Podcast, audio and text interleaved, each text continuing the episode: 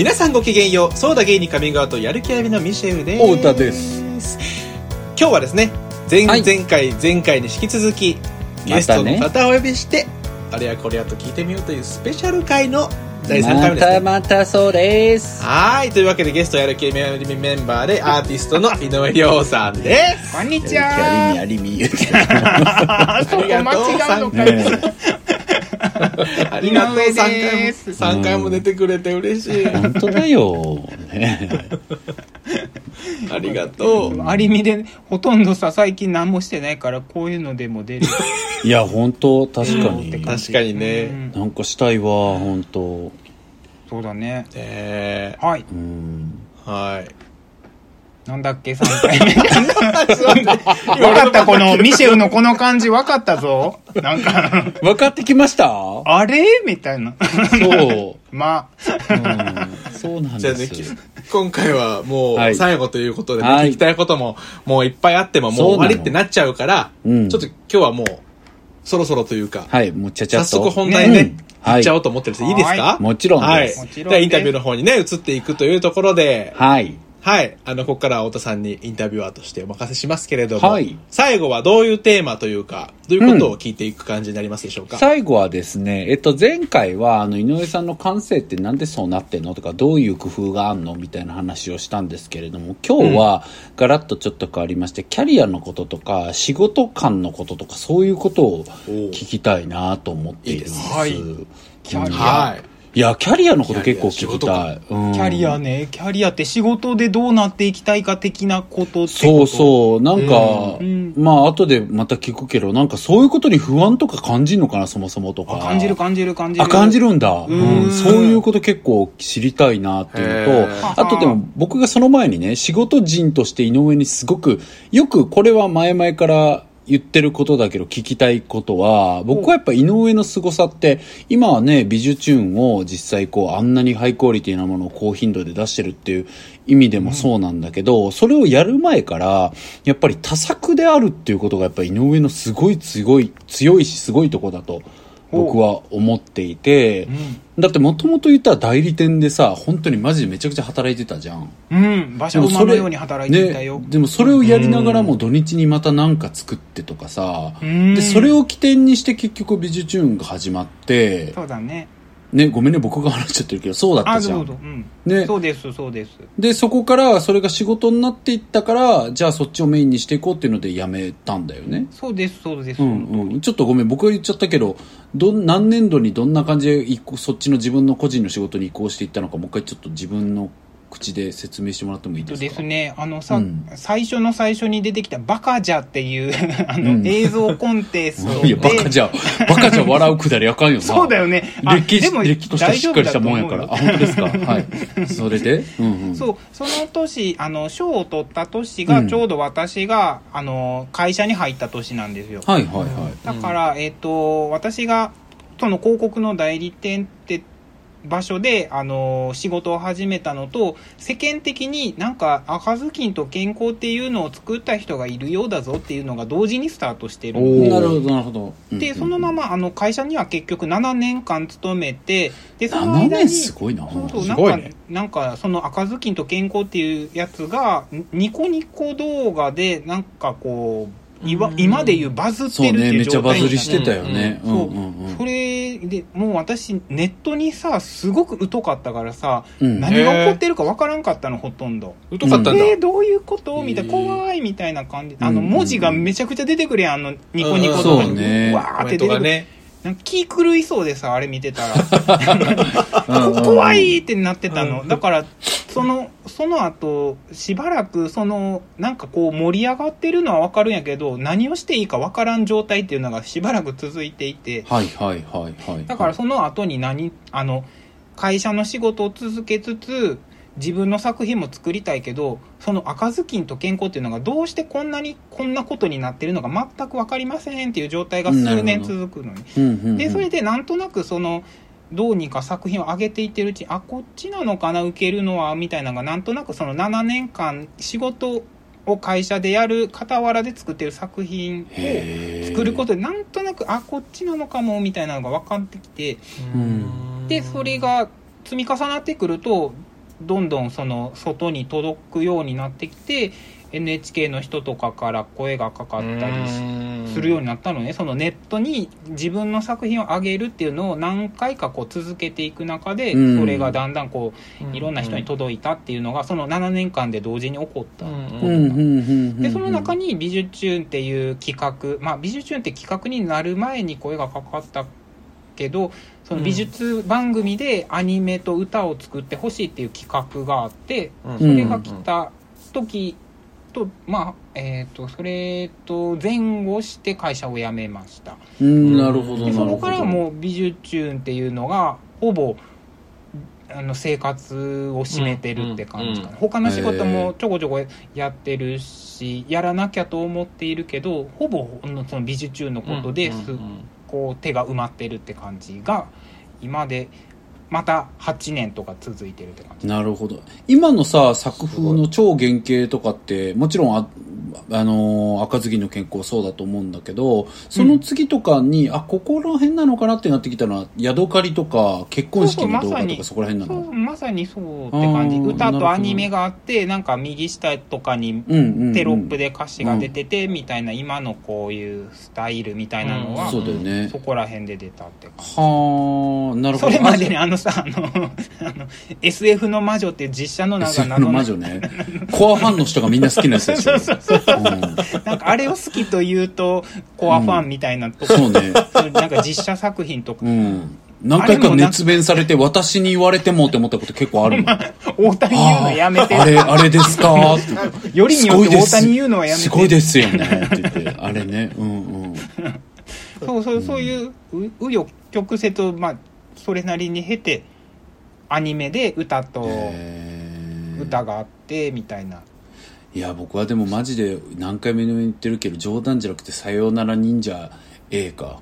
ええええは泣いたけどね、感動して。ねよく言ってくれたようん。ねやっぱあれは本当に個人の思いが本当にちゃんと詰まってるよね。そうだね、うん、愛情をすごく感じる歌だったし。うん、すごい感動したけど、でも、そっか。で、あれとかもちろん全てのものを、あの、デビューとかもね、僕めっちゃすごい作品だと思ってるし、それも前言ったけど、うんうん。そう、あれは実写のものだけどさ、うんうん。なんか、ああいうもの全て今には繋がってるけど、特にここだって見えてきたのは、じゃあ、ヤドカリとかああいうテロップ系、テロップを右下に出すような、そうだね。ああいうもテロのらへんップ系と言ってうん間違いないと思う、って感じだよね。そこら辺からなってきてるってことか。うんうん。え、でもさ、その間、要はいろんなものを出したわけじゃん。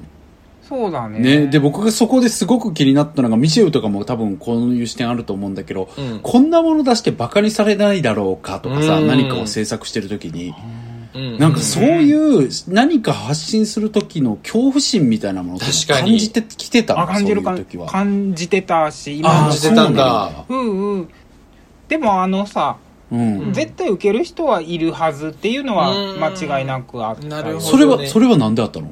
それなんであったんだろう？自分が大好きな表現をしてるからじゃないかな。なんかなるほど。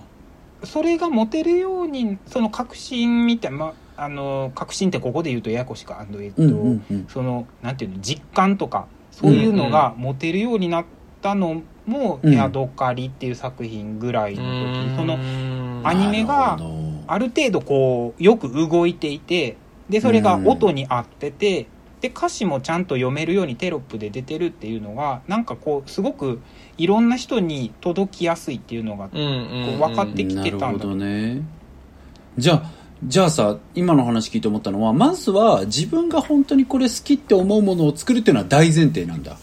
そうだね結果的にだけど。ううんんうん。うん。でそれをやりながらチューニング社会との一致感みたいなチューニングはまずは自分が大好きと思えるものを前提としながらチューニングしていくって感じなんだ。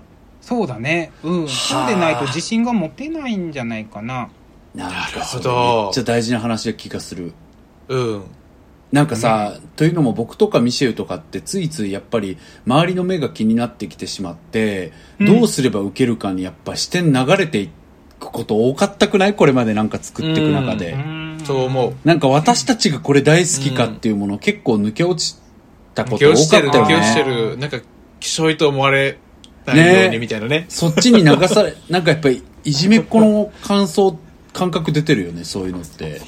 いじめられっ子の感覚みたいないじめられっ子でしょの感覚出てる感じする、うん。そこまで言うとちょっとなんかちょっとね、うんナルシスティックな感じもあるけどなんか、でもあるよねその感じ。自分が大好きかっていうことちょっと置き去りにして作っちゃうこと結構多かったかも。うんうんうんなるほどうんね。でもそれがなぜ、なんかもう目覚ましく現れてるよね、アリミとか。例えば、お太田がさ、ダンスのやつやってる時とかって、なんかそういう実感とかをすごく感じるんだけどさ、あそうね。そういう時々、そういうなんかこう、恐怖心を取っ払えてるものとかって出てきてるよね。そう。いやでもそれあはー確かに。乗り越えてきたのよ。だから。僕も今井上に言われて言語化ってか整理できたけどそっちが大事なんだと思うき無意識に気づいていったんだと思う。なるほど。んだからやっぱり自分が本当にいいって思うものをちゃんと作るっていうことの方が大事だなっていうかなるほど、なんかじゃないと生き生き続かないんだって分かった感。うんの、うん。うん。なんか結局、僕とかミシェウとかはなんかもしかしたら打算的だったのかもしれないし自信がなかったのかもしれないし分かんないけど自分の中では、うん。でもなんかとにかくみんなに受けるものを作らなきゃっていうことにばっかり頭がいってしまって、うん。結果的にできたものが本当にこう最高っしょ？まあとにかく自分は大好きだわみたいなものを作り続けれたかって言ったらそうじゃないことの方が多かったよね、なるほどね、でもそうだよね。好きでいることってすごく難しかったりもするし、難しくもあるもんね。ね。やっぱあるある種のトレーニングみたいなのがやっぱ必要なのかもしれない、なるほど。そう私がささっきお話してたこととつながるなと思ったんやけど、その一日の過ごし方で絶対気分が大事だと思ってるのはさあね。うんうんうんあそう前々はいはい回で話したやつ。うんは、あのその気分がそがれてしまって辛くなってくると絶対それがさ自信のなさにつながるしそのさどね。あの例えばアニメだったら1枚多く描くと動きがリッチになるけどその時やりたくなかったら1枚減らしてしまったりするのね私の場合は。なるほど。そうそうすることによってこう数と目に見えて現れてくるからその気分やりたさとかそれをやりたいっていう気持ちっていうのはすごく大事にしているなと思ったんだけどそれっていうのは今太田が言ったところそのパワーになっているからだと思う。そこそこを削ってまで社会に合わせに行くはしないってことだよね。まあぜあんまりゼロ百ではないけど、んん。そうそうそう0100ではなくあうんうんうんうん。の必要があればやるけどることもあるけど。できる限りそこから逃げるっていうねなるほどねなるほどねやらなきゃいけない場合はもちろん社会のなんていうかなみんなにこう気に入ってもらうために調整はあるけれども、基本は自分が本当に好きとか自分がやりたいって思うものをなんだろうすり減らさない程度に残しながらってことだよね。うんそう。ああそれできてな。いやもうマジでね PSS とかやってよかったけどやっぱミシェウと僕の反省はもうその表現だけに執執着できるよね。確かになんかそこ。なんか生きううん。んそうだから息抜きとかうんうんとし考えられなかったっていうかなんかうん。うん。そういう反省が2人ともあるんだ。いや僕はねもう本当にミシェルに申し訳なかったっていう気持ちがすごい強いしその話はもう前もしたんだけど、あそうか。うん。なんかまあねこれ聞いてらっしゃる方は知らないと思うけどまあ、PSS っていうね僕らあのラップの曲を作ったりしたんですけども、元のことの発端は、まあなんかあの同性パートナーシップ制度っていうのをお祝いする曲を作ろうみたいになった時に、まあ、ミシェルがちょっとパッと降りてくるインスピレーションみたいなのがあってちょっと作ってみたいって言って仮で作った音源がまあ素晴らしかったの。ねめちゃくちゃ面白くて、腹抱えて笑って、やっぱ天才だなと思ったんだけど、なんか結局そこから僕とミシェルがやっぱりどうすれば受けるかとか、でもあれの場合はまあ、自己弁護をすると、まあ、やっぱり本当に意義深いものにしたかったっていうのもあったから、うん。余計にこう、うん。他者目線みたいなものをすごく大事にしたんだよね、僕らが。そうせざるを得ない社会の状況もあった。しね。ん、そうそう、それもあったから好き放題やることよりもみんなにどう見られるかっていうことばっかり考えて作ってしまったからなんか出来上がったものを結局自分が手放しに大好きってえもちろんなんだろう誇りに思ってるしやってよかったし、出てくださった方に大感謝してるし、うんうん。あの誇りに思ってるよ。全く恥じないけど、ん思ってるただ大好きって手放しに思ってるかといったら思えてないっていうなるほどうんね、うんうん。うん、にはなってしまったなっうん。とは。なんか綺麗に作り切ったなってそういう本当にそう綺。麗に作り切ったなって感じなんだ。だからなんかそれがあるから人にこう、なんかおすすめするときに自分がちょっと弱腰になっちゃったりとか。ああ、そういうところに出てくるのね。まあ、うんまあこういうのも作ったんですけどとか言っちゃう。あーで、うんそれが帰り道で悲しいみたいな、なんであんな言い方したんだろうなとか、あるよね頑張ったのになとか、うん。ね、みんなに出てもらったのになとか、なんかいろんなものを追いかけてくるよね。失礼だな、出てもらった人にとかさ、うん。いろんなことが追いかけて夜道をね、来るっていうか。ゃあ、もっと好きな表現が、こう、自信持って詰め込められてたら違ったかもなっていう実と感がある。かは思ったりするよねほ。だから、令和やんとかは結構その難しかったけど、一方でやっぱ僕は本当に、すごい好きなものを作ったっていう感じがあるから、ん反省点はあるけど、うん。ね、良かったって思えてるし。まあだから全部は0100の話じゃないけどね。でもとにかく、まあね、段階があって、うんね、そうそうそう PSS があったから令和やんうんがあったうんん、あ。ったと思うしとかもあるから、何も悔いが残ることは一つもないけど、まあとにかく全ては学びになっていて、僕自身はだからやっぱ本当にもっと、まず自分が楽しめてるっていうものを作るっていうことからそれちゃダメなんだなとかっていうのはね、うん思ったりするよね。ミシェルはさ、そういう、なんか作りたいなとかっていうのは、今はあんまり思わないモード？うーん、いや、あ、あの、心の中だけでは思うけど、みたいな。ああ、なるほど。心の中にはある。ついてこない。う。うんん。それや何っぱり何がついてこないのかしなんだろうな、なんかこう。ら。あ、なんか追い込んでたらごめんね、これ。あ、全然全うん然。うんうんうん、ごめんごめん。取り掛かろう。追い込みがちやん。追い込あの、追い込みがち、A、B が揃ってるから今。なんかね、こう、取り、取り私が掛かろ B うとです、皆さんの写真通り。いえいえ、私が B です。い いえ、私が B です。いやいやいや、私が B です。怖いんですよ、みんな井上さんって。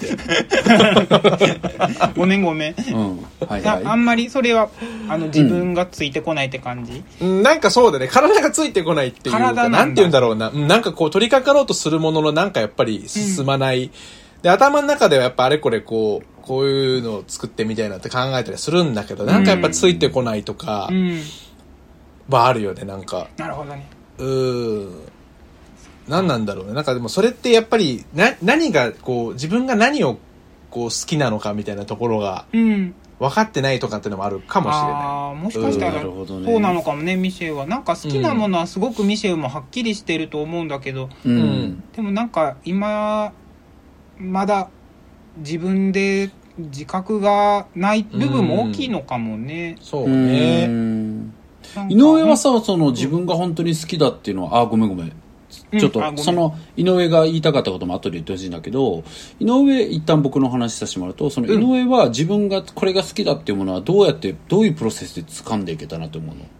とね、なんか今でも覚えてるのが、大学の時の授業がすごく良かったのがあって、うんうんうん。なんか自分が好きなものをスクラップしてみんなの前で発表するっていうのがあったのね。それがはいはい。あの、あの、に2回目の時に話に出たゲイの歌っていうのを作るプロセスの中であった授業なんやけど、うん。その時に自分が好きなものをこう何でもいいからこう画像を見つけてきてスケッチブックに貼ってそれがなぜ好きなのかっていうのをみんなの前で言うっていうのがあってでその後に私カミングアウトするからさ結局それは本当の好きなものではなかったんだけど、うんうん。そのあ本当に好きなものも入ってたわけそのスケッチブックの中には、例えばなんか湯気とかそういうレベルで。湯気？ゆうん湯気めっちゃ好きなのね見るのとかが。はいはいはいはい。そういうのとかあのあんまり セクシュアリティに関わらず好きって言っても良さそうなものうんうんうん。うんはそこに入れられれてそれがすごくこう面白くてあの自分でも分からなかった部分あのミシェルもまだ分かってないって言ってたけど、うん。そういう部分を発見できた体験だったのそれが。なるほど。うんうんだからそれ以降なぜ好きなのかっていうのを考えるようになったしどれが好きでそれを人に説明できるのかっていうのをすごく考えるようになっうんうん。そのきっかけがそこの大学の時にあったのは良かったなと今になって思う。うんうんうんうんなるほど。なるほ。ど。面白い。確かになんか、自分の好きなものをなんで好きかを人に語るみたいなこと全然しない、あ本当？ううんん、かも。うんでもミシェルのそういうのすごい面白いと思う。うん確かにうね。ん。そういうのから始めるというのも、なんかめっちゃ楽しいと思う。確かにねうん確かに確かに面白そうって思った今も聞いてみてねそうねうん何かと理由を考えるっていうのがなんか癖になっているのかな。さっきのさ、あのさっきっていうか、えっと、1本目かな。うん1周目にうん。話した牛乳を注ぐ女のどこがいいのかとかっていうのをこう企画として説明できるっていうのがあの大前提としてできなきゃいけないと思うんだけどそのうん「美女チューン」という番組のプロセスの中でも、うんうんそうやって理由を語れるっていうことがとっても重要だしどこを好きなのかっていうのが言えるっていうのがなんかその後にその歌の強度とかにもなるしアニメの時に、うんうん。あこういう方向は自分が好きじゃない方だなって判断する理由にもなるしいろんな部分でこう役立つのかな。って、うんこうなるほど。その理理由を知っておくとか説明できるようにするっていうことが。うんうん。そうね。なるほどね。確かに。でもなんかその自分の好きなものを把握するってそういうふうにスクラップするとか改めて整理するみたいなのもあるけど、うん。基本はやっぱり走りながらさなんか作ったりなんか摂取してる中で、あこれ好きだなとかやっぱこういうのに自分は好きになっちゃうんだなとかさ、うん。そういうふうに気づいていくもんだからやっぱり見たり作ったり聞いたり食べたりやっぱしてないとさなんか分かっていかないっていうのはそうね考えながらね。うんそうそう。そうまだアクションしてないとっていうのはまずはあるけど、ね。うん。でもミシェルのことはもうねいろいろ知ってるつもりだからあるけどやっぱりなんかいろんなことでみんな気力体力がないみたいなことってあったりするからさ、うん。なんかこうそういうのはあるよねっていう意味で、まあ、井上の話に戻すとやっぱりその、気力体力があったのがすごいなって思うわけ。確かにそうね。その代理店で死ぬほど忙しくてさうん。働いてそれはなんであったの？うん。なんかは自分がその仕事で会社の仕事でやってることが本当には好きじゃないっていうそのいうん。好きじゃないことをやるのがとっても嫌いっていうその負負の力が大きかったはいはいはい、はい、今振り返ると思うんだけどうん。本当にしんどい会社だったんだけどぶまあちょっとブラックな感じで。うんうんうんでもそれでもなんかその嫌嫌すぎるっていうのがすごいその時は原動力だった。うんなるほどね。うん、もう今はもう持てないと思うんだけどそのパワーみたいなうんのは、うんなるほど。もういいなんかこうちょっと自分のやりたいことと似てるけど全然違いますっていうなんか違和感みたいなのがめっちゃビリビリビリってきててそううんなんかもううん週末家でもう作品を自分の作りたいように作らないともうなんかもう嫌すぎてもう死んでし、まあ、死んでしまうとは言わないけど、なんか、うんうん。あの巻いてしまうどうにかなっちゃいそうそうそうそうそういう感覚があってうんほんまになんかこ怖ーって感じなんか負のパワーだったと思う当時は。なるほど、うん。うんうんでもさそれとともにあ、うん。でもそれとともに？もう一つ思ったのが、そのみおちゃんっていう友達がいて、うん。その会社で出会った友達なんだけど、うんうん同期で。その人がとってもこう自分の作品をすごく褒めてくれてこれはとっても素晴らしいからこういうのに出してみたらとかよく言ってくれてたのね。うん。でそのあのそうかけがえないねそれ。そう本当にかけがえないんだよね。確かに。うん。そういう人がさあのみおちゃんのみならずうん他にもいっぱいいて、そういう人がうん。なんか言ってくれるその外部からの要請みたいなのがあったっていうのもなるほどね。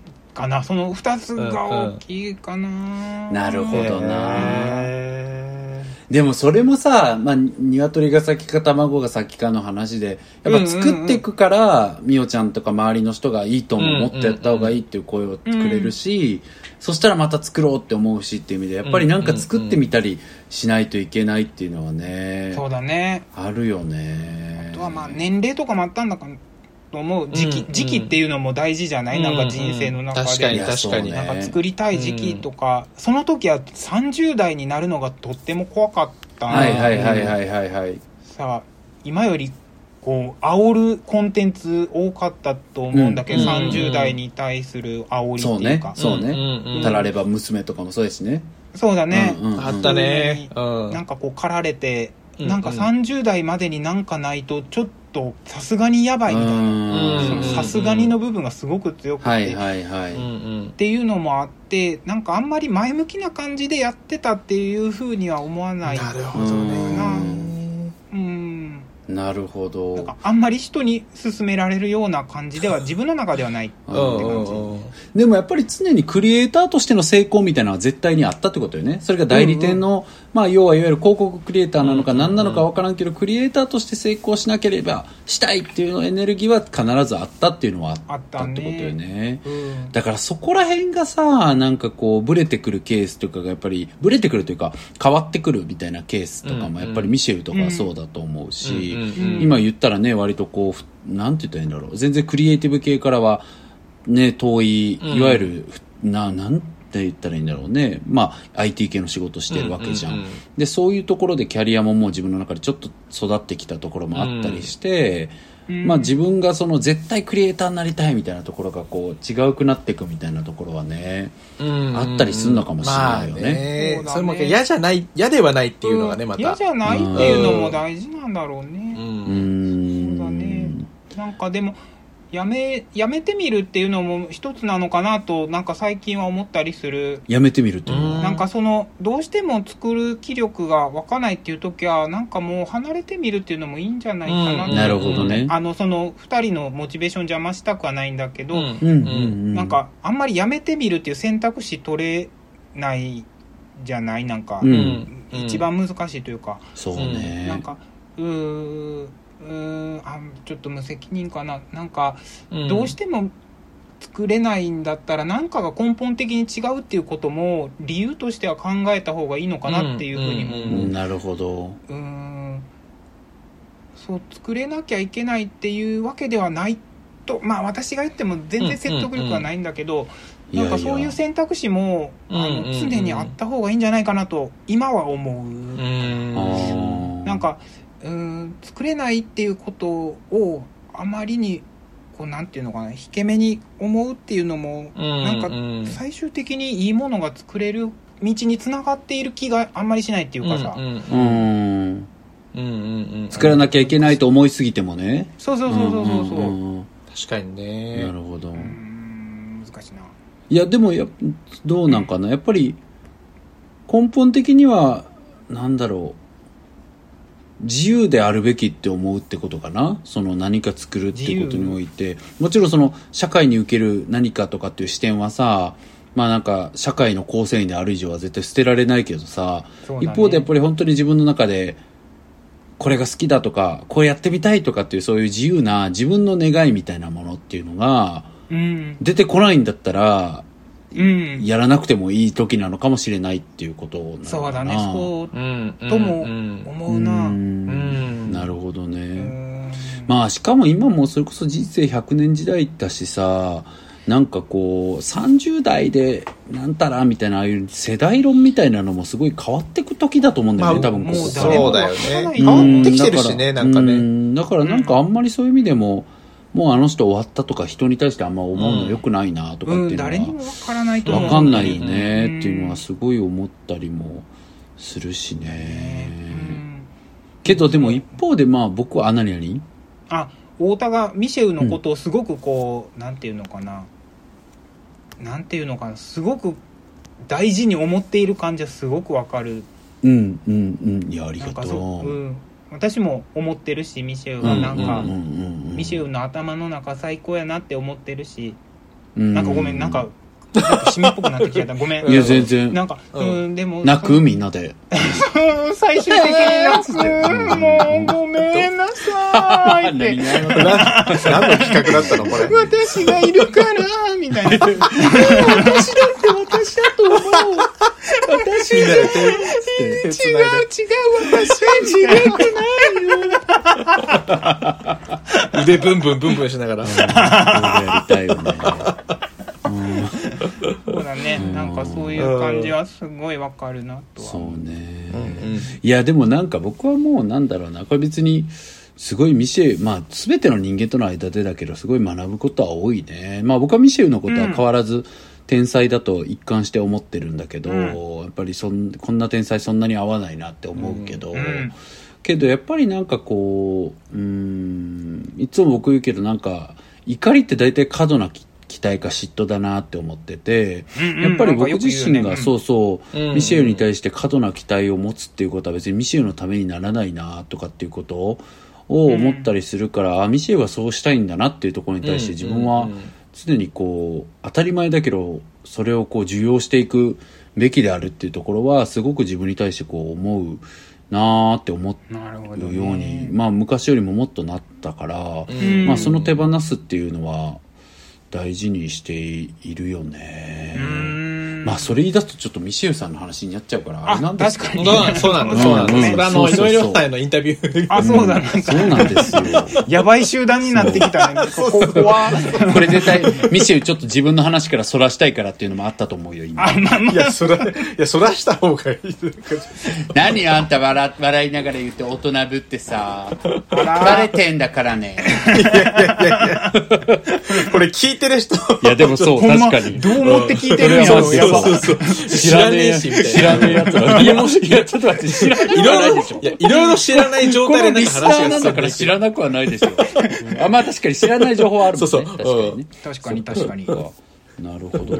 でもさ、なんか、すごく、そのさっき井上のまあ話を戻すと、要は、まあ、まあなんだろうな、自分の中でやっぱり、好き、やりたいとかっていうエネルギーっていうのがないと、その次に社会にどうやっても面白がってもらうかみたいなことは次に考えるべきであって、まずは自分が楽しめるとか自分がやりたいと思えるみたいなことのエネルギーの方が大事にしてきたってことだと思うんだけど、そうだね。なぜ大事かというと、それが一番強いからっていう感じ。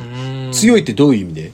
なんか一番爆発力があって、一番、なんていうのかな、作品が、うん、研ぎ澄まされるのが、その好きとか、やりたいっていうこといに、や、そうなんだよね。原動力を持って、あでもちょっと私がそうなだけかもしれないから、なんとなく言い切りたくない感じもするんだけどでも私はいそう思って、るやそう。いや、だからね、僕もマジでそう思ってて、うん僕とかミシェルとかがやっぱりその5年前になかった視点っていうのが今何かと思うと、今井上が全く言った通りで、要は逆説的だけれども、自分が本当に好きって思ってるものを作らない、作り続けない限りは社会に受けるものも作れないんだよね。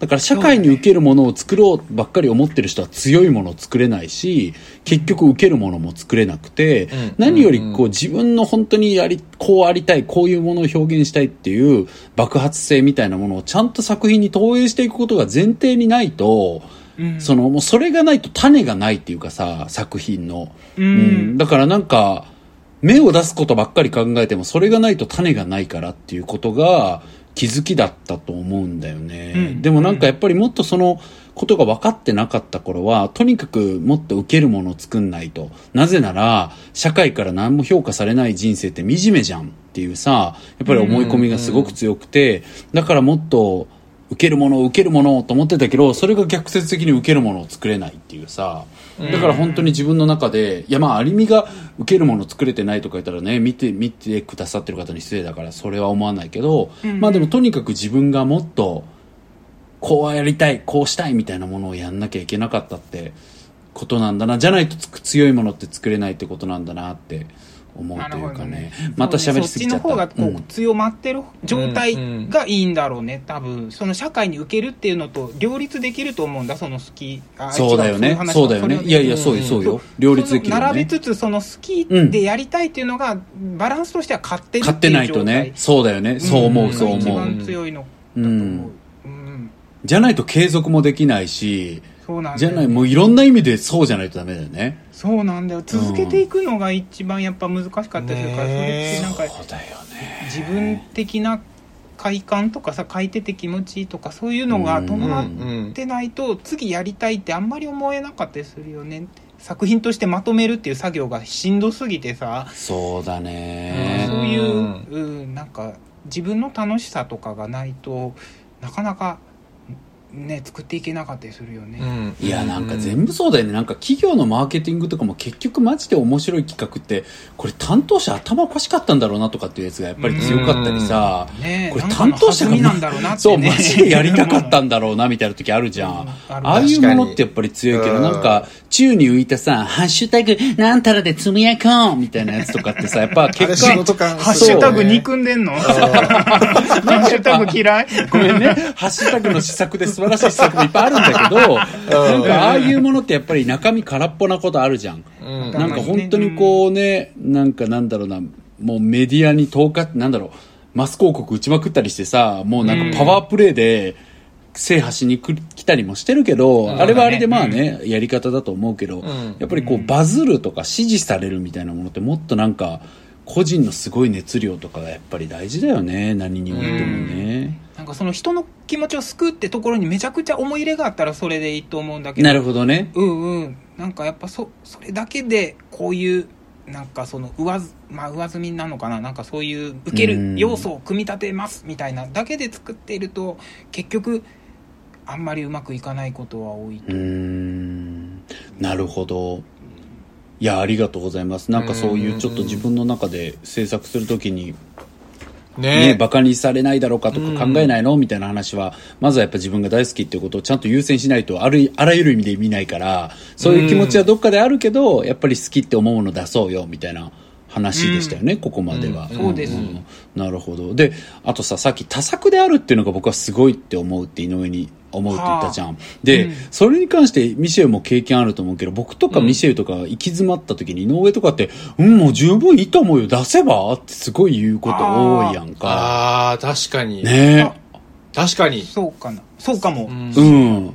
うんなんかだからそれを聞くたびにやっぱり井上ってすごくなんだろうな極めて現実的な人っていうのが僕が意外かもしれないけど聞いてらっしゃる方は井上に対しての印象で、やっぱり今自分たちが持ってるリソースの中でなんか十分自分が好きって思うもの作れてるじゃん。もう出しなよ。みたいな感じってすごいあるなと思うんだよね。なるほど。うん。あれっていうのはやっぱなんかもう感覚的にそうなってんの？もうそういうもん、そういうルーティーンというか、井上はなってるってことなのかな？なんかさえっ、となんなんやろ。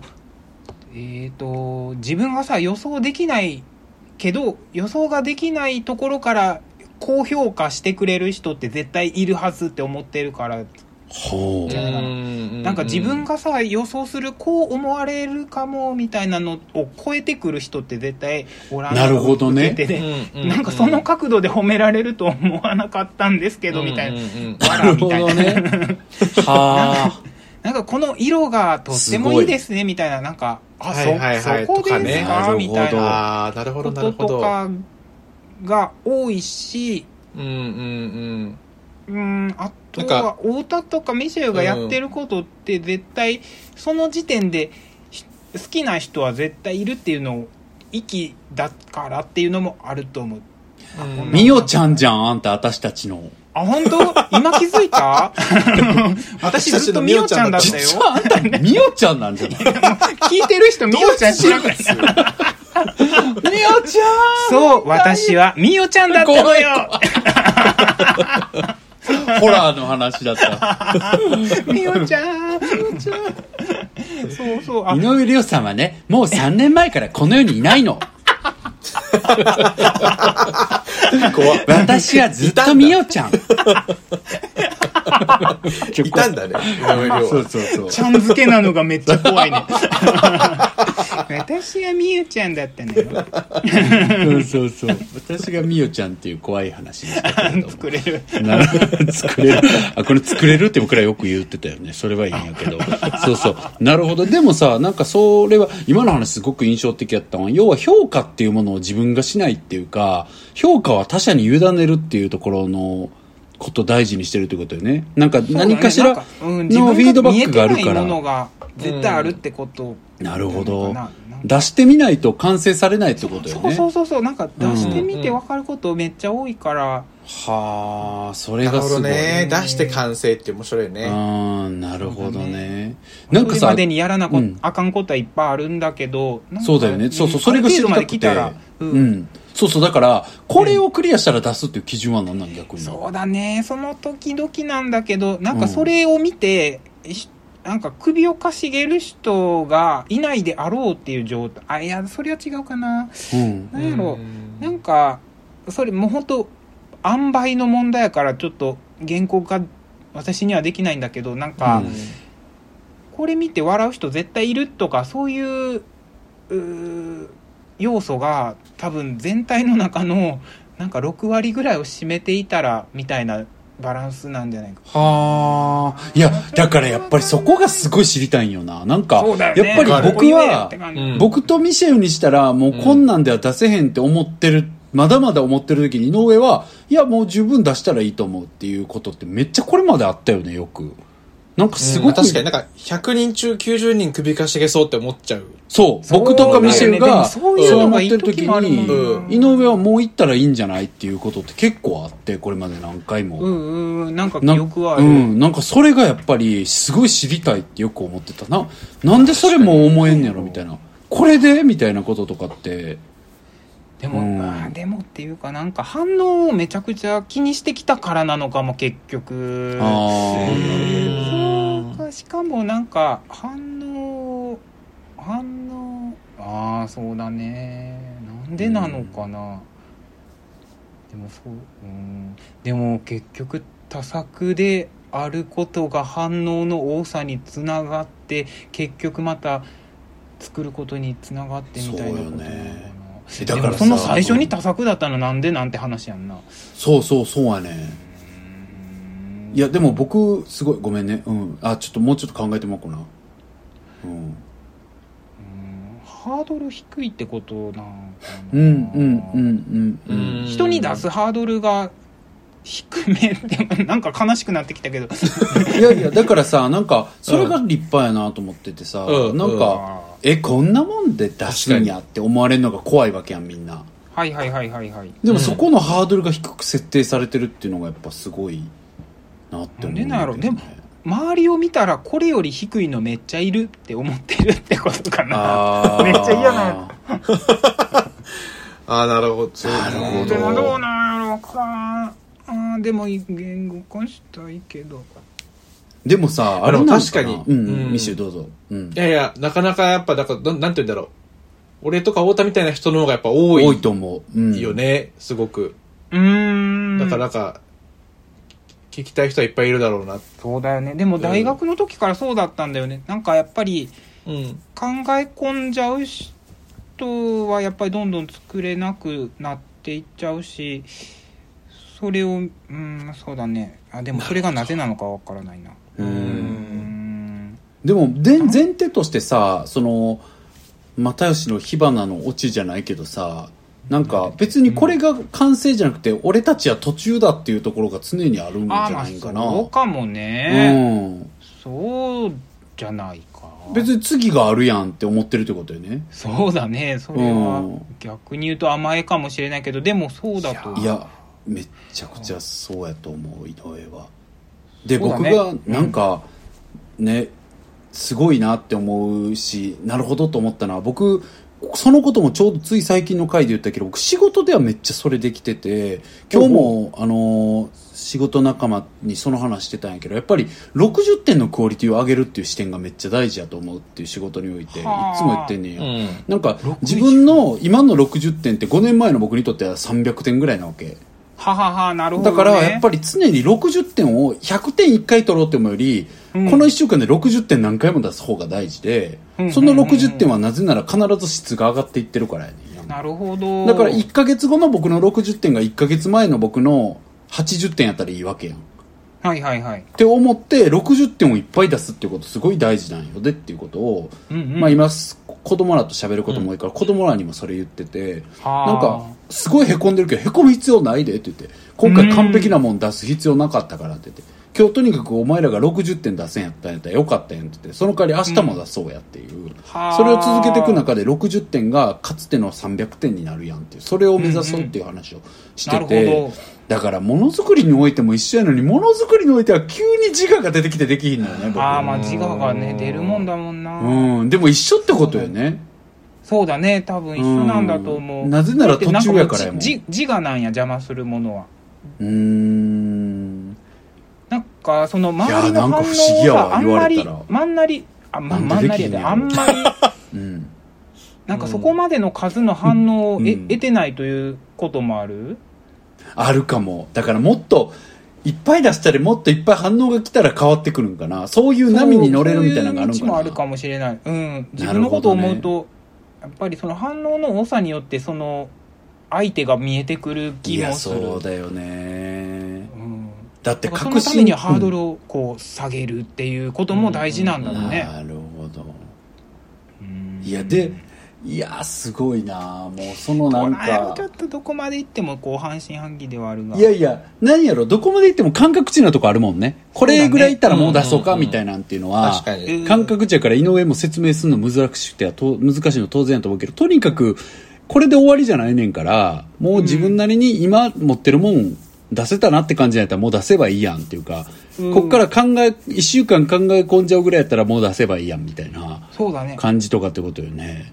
そうだ。あとさタイミングがあるんだよね。なんていうかな。作り手の方のタイミング、うほうほう。世間的なタイミングとかさ締め切りとかっていうのも大事なんやけどさ、なんかこうだんだんこう煮詰めて高まってきて何回かこう作る方に今出せそうみたいなピークが何回か来る気がするのね。作っていく中で。なるほどね。でその時に出すと意外とこううまく物事が進んでいくことがありますなというのがなんかこうジンクス的な感じであるんだと思うなるほど。そうそのかんあそのタイミングを逃すことってすごくリスクっていうのもあると今話してて思った。ああなるほど。わかる。あるよね。なんか作ったりせえへん人とかあんま分からへんかもしれんけどそういうこと言い方あれかもしれんけど、なんか、あ作るよね。らない人はねみたいな。そういうことじゃないよね。なんか、でも一時完成ってあるもんね。そうそうそう。ってことよね。一時完成って何？なんかこう、ひとまず完成したなっていう 感覚ってあるもんね。その段階でもう出せばいいやんってことか。そう。何回か完成のタイミングってあるよね。ある、あるある。いや、こ記事とかでれでもいいし。もあるある。そう、これでもいいし。むしもちろんなんかこう全部あの嫌なとこ潰すっていう完成もあるし。うん。なんか一時でもいいっていう何回か一回じゃない気がするうーん、なるほどね。なんかそれをつい修正1、修正2、修正3ってやる、やりがちだよね。やりがち。でも、うんそれが最終的にさすごくこう最終なんか3みたいな。すごいことになる場合もあるだろうしうん。意外と修正1で出したものが良かったみたいなこともあるわけやん、なるほど。いや、でもそれはもう、自分の中での、もうここ一旦タイミング来てるっていうのは感覚掴んでいくしかないってことよね。そうだねそうなるんだ難しい、なるほど。食うだぜ空だよな、これは。食うだぜうんいやでもね覚えてんのはやっぱ革新っていうあの僕らがね僕と井上が主に作ったけど、うん。うん。死ぬほど見られた動画もねあの時当時やっぱり井上ができるのが忙しすぎて当時井上がね、はいはいはい。でできるのがなんか総集編動画し動画ぐらいしか出せないみたいな結構側から決まって、であ確かに僕はいやこれでいいのかって当時結構思ったんだよね。井上覚え覚えてるへなんか結構その話井上とよく知ったんだよねー。へえこれでいいかなみたいになったけど、井上は、うん、いいんじゃないみたいな、いいと思うみたいな、譲らんくて井上が、自分が作ってるっていうのもあったけど、いやもう十分、こう、タイミングに、だから多分井上の今の言葉使うと、もうタイミングに来たって感じだったの、井上はあの時。めっちゃ覚えてる。だからもう揺るがず、うん、出したい、出したいみたいな、出した方がいいみたいな、もう半切れみたいな。太田ややこしいこと言ってるけど、出すべきみたいな感じ。そんなことないって、うん、そこまでない言うと感じあるけど、なんかと、とにかく堂々としてたの。なんかもう、いや、出した方がいいと思う、みたいな感じで、まあそこまで言うし、みたいな感じで出したら死ぬほど鬼バズったやん、あれ、結果的に。すごいね。100う。ん。今もだって、僕らが出してる公式の YouTube でも170万近くとかじゃない、再生されてるの。ねうんえ。だから、ああいうことってことよね。出してみないとわからないし、高まる時期があるんだと思う高まる時期つかめてねえわ。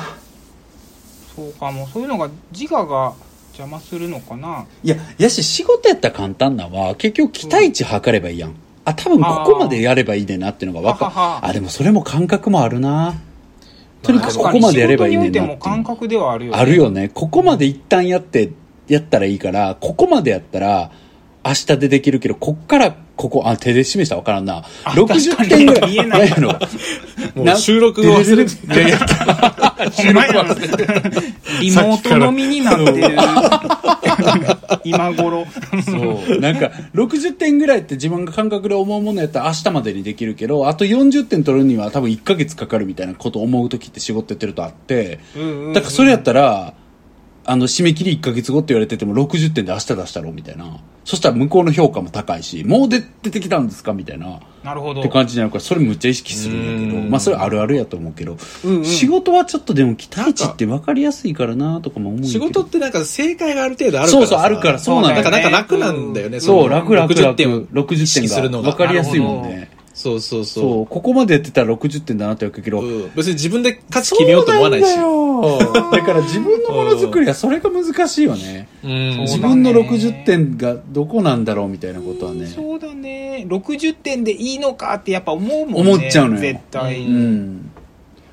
いや自分で作ってるわけだ。だし、そうだよないや、難しい。ということはさなんかそのうん作る動機を外部に求めるというのもあるんじゃない？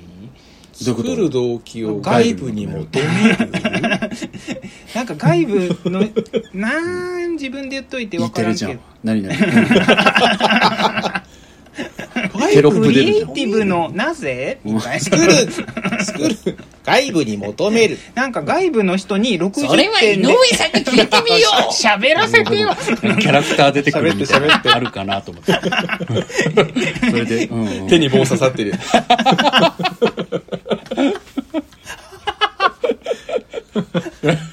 何やったっけ？ハチポチステーションとかね、そうねそういう。そうね。とってもいいと思うな、みたいな。いいのよ。わかんないから動きわかんないよ。はい、ごめんなさい。よ60 g g 60時もうこれは60点うまいね、やっぱり。いいね。うん、うまいわ。さすうまがい。。で、60時何？あそうそうなんだっけ、そのさもうこの人が60点でいい OK って言ってるんだからこの人があのいやー。なるほどね。監督を。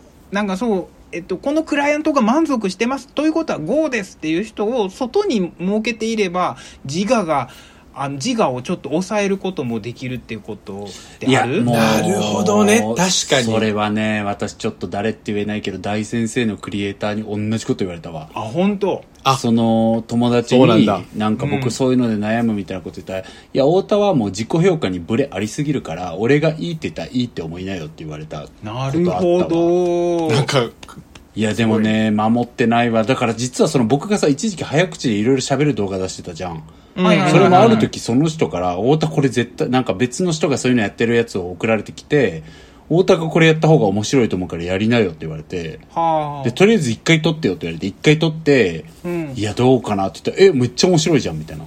はいはいはいはい、はい、毎日やりなよって言われて3日ぐらいで終わっちゃってる。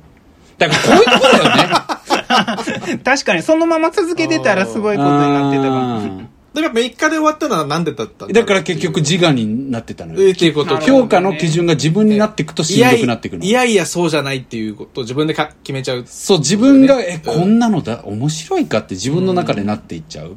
なるほどねだから確かにそういうことを思っちゃう人は、ってか、そういうことを思っちゃうっていうか、まだ感覚をつかめてない人は、他者に評価委ねるっていうのはあんのかもね、身近な人の。うん。そうだね。あ、いいんじゃない出せばって言われるものを。うんうんうん。うんこの人が言うならっていう人。をなるほど。そういう人見つけりゃいいんだ。自分の中で信頼できる人をそうだね。しかもこう中長期的に関わってくれる人。それはもうちょっとじゃあ私とミータンはもう井上ってことで。ええそうだね。大変だよ。なんでよ。見てよ。な大変な人やだよ。見てよ だって今まで一番見てきたのに情があるじゃん、私に対して。情はあるよ見てきた 60G が抜けない。無償の愛出しなよ。差し出しなよ、無償の愛。でもむしろ私がいいって言っても聞かへんやん多分いや、聞く。てか、なんてか、なぜ聞くって言ってるかって言って、やっぱそれが大事ってやっぱ思えてなかったから、今すごく深く感じた。確かにね、確かに。確かに、ちょっと今自分は60点を見限る能力がな、なんやろ。見限る能力がないって思えたのが良かった、今。なるほどんかそういう能力が今自分にはないんやから、うんなんか、うん、それがないうちは人にいいと思うって言われたらリリースしていくみたいな流れにした方がいいなって思った。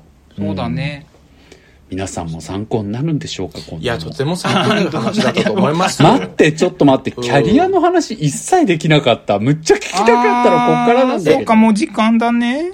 時間？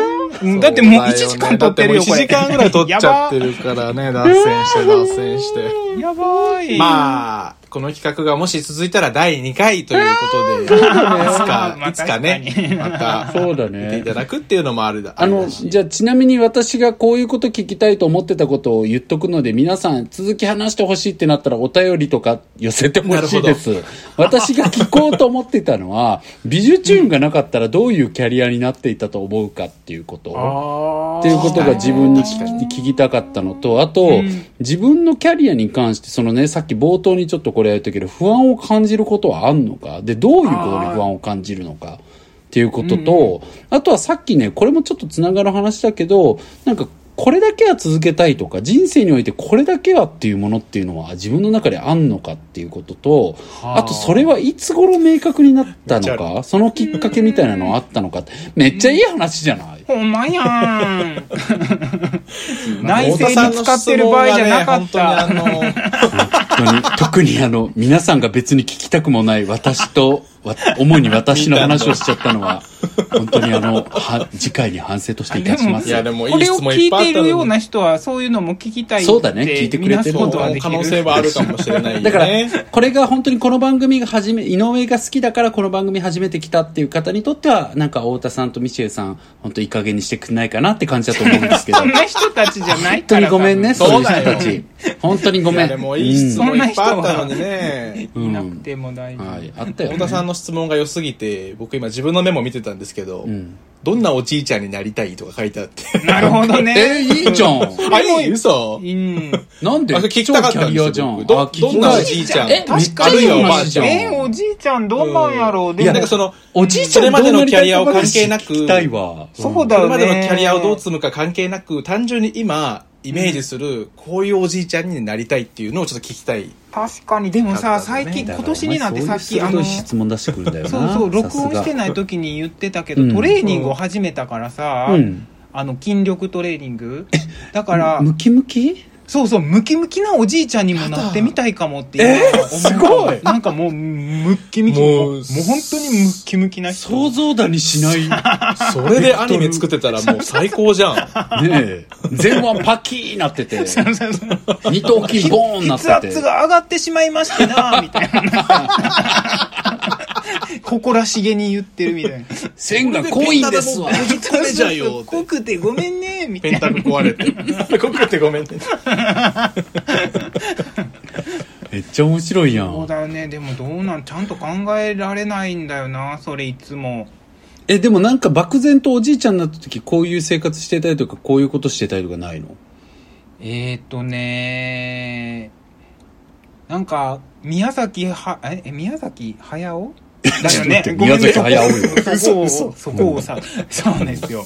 駿先生みたいな生活も憧れるけど、あの、毎日絵描いてますみたいな。なるほどね。もう仕事、うーん。うんうん。でもそれってあまりに予想通りって感じもするからさ、なあ、んか。うん。なんか絵描い描き続けてたら、あ、まあ、あそこまでの域にはならないかもしれないけど、なんかああいう存在になりそうじゃない？なるど。ほどね。はいはいはいはいはい。みたいな感じ。うんうん。なんかもうちょっと違うことがあったらいいなって思うけど、それが例えばムキムキとかなのかも。なるほどね。えいや、なんかさ、それで言うとさ、これは、これ、問いを一個、問いというか本当にテーマな、なっちゃうからもう終われないからやばいと思いながらちょっとポロって言っちゃうとさ、なんかその、社会に影響力を出したいって、それは例えば、なんだろう、年収っていう形もそれの証明の一つだし、なんだろう、仕事で貢献してるとかもそうだと思うし、とにかくなんか社会に影響力を出すっていうこととかって、まあ今の僕らの年齢だったら当然まだまだ考えると思うんだけどさ、でもその社会に影響力を出すっていう価値観から、年を取っていくと降りていかないと厳しい気もして、なぜならそれできないだろうから、うん。年取っていくとね。だって、もうそんな自分が何かやんなくてももっと素晴らしい若者がいっぱい出てきて、社会良くしていってくれるわけじゃん。で、その時に自分自身が、なんかその、うちに閉じていく準備をやっぱしないといけないというか、社会にどういう影響を出すかっていうよりも、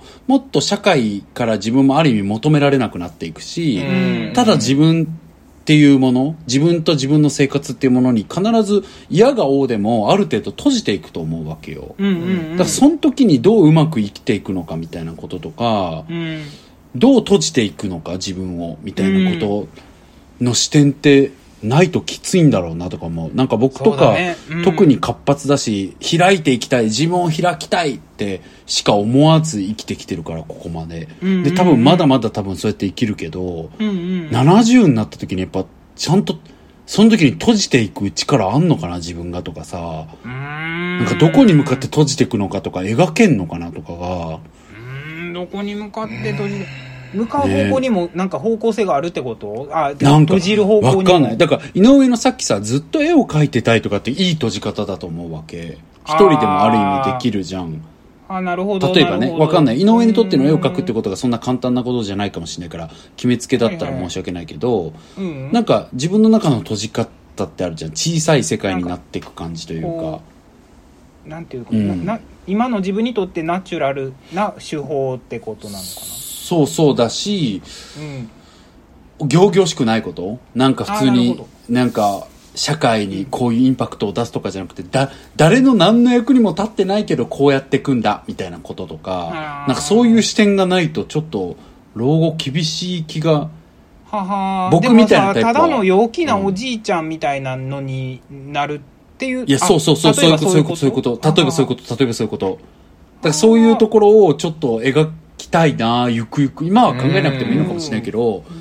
なんか普通にただの陽気でめちゃくちゃ自分のギャグとかのことばっか考えてるおじいちゃんとかあなれそうやんいうあ、なれそうかなうん。いや、なんか、英語が出ちゃいそう。なんか若者とあか。M1 出てるねんとかなるってこと？そそれはいいと思うね。そういうことはいいと思う。なんか、なんか、なんか若者、なんか50代向けのセミナーとかやり出してないかなとか、わからんけど。そういう恐怖があるってそうそう、ことかそういう自分になってたら結構僕は興ざめそうやれそうだしね。そう、なんか自分やはれちゃいそう嫌かも。だっていうのもあるんだろううん。ねなんか嫌だなって思いながらそういう開きたい欲なんか社会に。社会に対して開きたい欲っていうのがうん。なんか消えちゃんと閉じていけんのかなっていうところが不安僕はダメじゃん僕ばっかり話してるわ、うん、でも井上はそういうこと考えないの？ええ考えなくてもいいんだけどなんかうん。どうしてたいとか絵を描いてたなんいとかかさぐらいなんか若い人の邪魔をしたくないというのはある。あるよね。あるある。本当にある。なんかやっぱり作りたいっていう欲強いからさなんかそれが誰か、まあ、椅子を奪うという見方もできるわけじゃない。なるほどね。まあそういうでも、まあ、それも一面的な見方かもしれないし自分で密かに作っておくとか年を取った分なんかこうし作品の作品の分数が長くなっていくとかそういう、うん。なんていうか積み重ね方もできるかもしれないしうん。なんかまあ若い人の邪魔は大前提としてしたくはない。わかる。もう本当に若者にはいつも言ってるけどすごい偉いお金は出します以外もう喋らない老人になりねたいよね。憧れるよねそういう人に、まあかっこいいよね。いくら出せばいいっていうだけのじいさんになりたい。もっと？すごいね。偉いね。お金はいくら出せばいいの？そうそうそうゼロ足りてる？それしか言わないそれだけ言うじいさんになりたいもう怖っ。もうなんかジャッジとかしたくない。確なこんなにいらんねんけどみたいな。すごい。偉い。もうすごい。よく頑張ってる。希望、ね。そういうことだけ言いたいよね希望。希望や。もう君は希望。眩しいわ。眩しいよ あ見えたかも。それでいいかも。ああ、いいじゃん、いいじゃん。意外とすぐあった。眩しいっつってな眩しいね。うわ今日も眩しいですね。すごいですね。それですわ。あー慣れそうじゃないそれやったら。そう、なれそう。いやなんかやだ50代向けになんか70代の自分がやっぱり感じるのは50代って結構なんかクライシスがあってみたいなことを70とかなって言ってたらどうしようとか思っちゃうマジで。マジでやだ。なんかダセーって思っちゃう。なんかまだそんな欲張ってんのみたいな。なんかなんか生活の豊かさに気づけてないことがなんかやだ。生生活というもののなんか普通に晴れてて嬉しいとかうん。なんかそれって気づけ海にてないってことなん？いやわかんない。なんかそれで十分じゃないっていう人になっててほしいっていうか自分の理想は、そっか。それ以上に求めてんなよってないいうのがあるん。だない人になってる方が僕の今の感覚ではかっこいいなって思うっていうかそこに戻っていってる人の方がかっこいいなって思っちゃううん。今はね。じゃあもう山に山にこもるそれやな。山にこもる前提のうん。なんか眩しいって言ってる 若者にたまに山から出ないっていうことがたまに若者に会うと眩しいしか言わない。お金めっちゃ出すみたいな そうだね。でもまあ、なんか慣れそうないや、ちょ、ちょ、なんか悩みが言いたかったごめんごめんそうだよねそれまぶしおじさんから出て。若者出てくると、ちょっと待って、ちょっと待ってって言って、あの、ポケットからサングラス出して。眩しいですね。また広げやんあんたが広げんのかよめちゃくちゃいいボケやん。え、ど、ど、どうされ、ま、ま、なんかさ、あの、無言でグラサンかけてさ、どうされたんですか？って言ったら、いや、君が眩しいから。眩しいわ。ぜ眩しいわ。ごっつ眩しい。ぜ尺使うなよって感じお前のボケに尺を黙ってちょ、ちょっと待ってねって言って、カバンから取り出してこう。どうしたんで、めっちゃゆっくりなの。そちょっといや、君が眩しいから。ほんで、続けて。めっちゃおもろいやん、それ。それやっていくわ。いや、ほんま、どんなじいさんになってもるうんダメ、もみんな。もうダメだ。やばいねこれもうフはいェードアもう1ウトパ時間、ターンじゃない1これ時間、本当じゃん。わーってフェードアウトパターンで、締め締めャられず。ララ、チャララララあラらあらあら。たまにあるやつたまにあるたまにあるやつやるもうじゃあ、1時間も経はい、ったんで。ということで、井上さん、本当3回連続ありがとうございました。はい、ありがとうございました。喋りすぎてす感想は。どうでしたか、いや、とんでもないです。僕が喋りすぎちゃったんで、ちょっと反省します。感想どうでしたか私たち、私たち今までこういう話全然してこなかったねっていう話ばっかりだったね。に。ね何年も付き合いがあ身るけど。内会。うんそうだねよく言えば常に話題に満ちててね、ちょっとこういう、あ、喋るそことが、ね、もそも論を話すことがあんまりなかったよね。確かに、まあ、議題とかがね、その都度都度あったりするかあらってね。ね。はい あと、脱線が多すぎるあっていう。本当にね、それに関しては。反省ができないっていうね。全く活かせたことがない。あ、でも、そういうことはとってもいい機会ですね。いや、本当に良かったです。良かったですか？じゃあ。うんうん、面白かった。ありがとうございます考えたこともないこと考えた気がする、今まで。確かにね本。当に。じゃあ皆さん聞いて、る方もヒントがいっぱいあったと思いますよ。本当ですよねね。そう思う。そうだといいなと思います。皆さん感想もつぶやいたりしてください。シェアしてやりして。はいそういうのあまりにちらされてないんで、やってくれたら嬉しいなと思います え、。何がされてないって？なんかあの感想とかシェアしてほしいな、みたいなそうかことを思ったりしてます。そういうの見てるんですか？もちろん見てますよ。なるほはど、なるほど。いやもう見ても、そうだゲイにカミングアウトでね、あのうん。エゴサしようとするとね、そうとだとゲイとカミングアウトっていう全然関係ない文章がいっぱい出てきて。あるよね。それじゃないねんっていう検索結果出てくる時あるよね。できないんですよ。やっぱりまあうちらはこれ何回も言うけど送迎っていうハッシュタグをあのスグルとリュウちゃんに取られた時点でもう終わりましたよね。あいつら本当。あっちの方が先にねいや後に始めたんだけどあいつらにそのハッシュタグを取られたっていうことは私たちのまあなんか本当にね言い訳で彼らが優秀だっただけなんですけどそうだよあんです。もうそれはそう。本当によくやってるものあっちも、うん。ねえあっちもって言っちゃった。あっちもって言ってあっちが。あっちが。え？え？でも確かにそう。あっちがよくやってる。それは比べようもないぐらいこうう。毎日頑張ってるやん。しかも面白いし、そうそう、面白いしね。すいませんでした。はい。ということで、あの、皆さんなんかあの、いろんなお便りとかお悩み相談とかもぜひ送っていただけたらと思います。あの、リンクが番組の概要欄に貼っておりますので送ってください。はいまたちゃんとそういうのにもお答えする回もやるつもりでございますのでお願いします。あとはなんか、このインタビュー会面白かったよとかあれば教えていただけたらまたやりたいなとかも思うので、ご感想も、あの、送っていただけたら嬉しいです。で、あの、さっきの今日の話からするとそういうリアクションがこの人たち、この二人にはとっても大事っていうことですからね本当そうです。そうそう無言貫いてたらもうこの番組終わってしまいます ね皆さんの皆さんの一言がとっても大事お願いします。本当にそうです。みたいです。というところで終わらせていただこうと思はいっちゃってます。はいはい。急ですが、やる気ありみの急ですが？21うん。もう終わろうよ。ミシェルちゃんと。締め方本当問題なのこの人。太田と。はい、井上でした。さよなら。バイバイ。バイバイ。ありがとうな。じゃあねー。サンキューだ。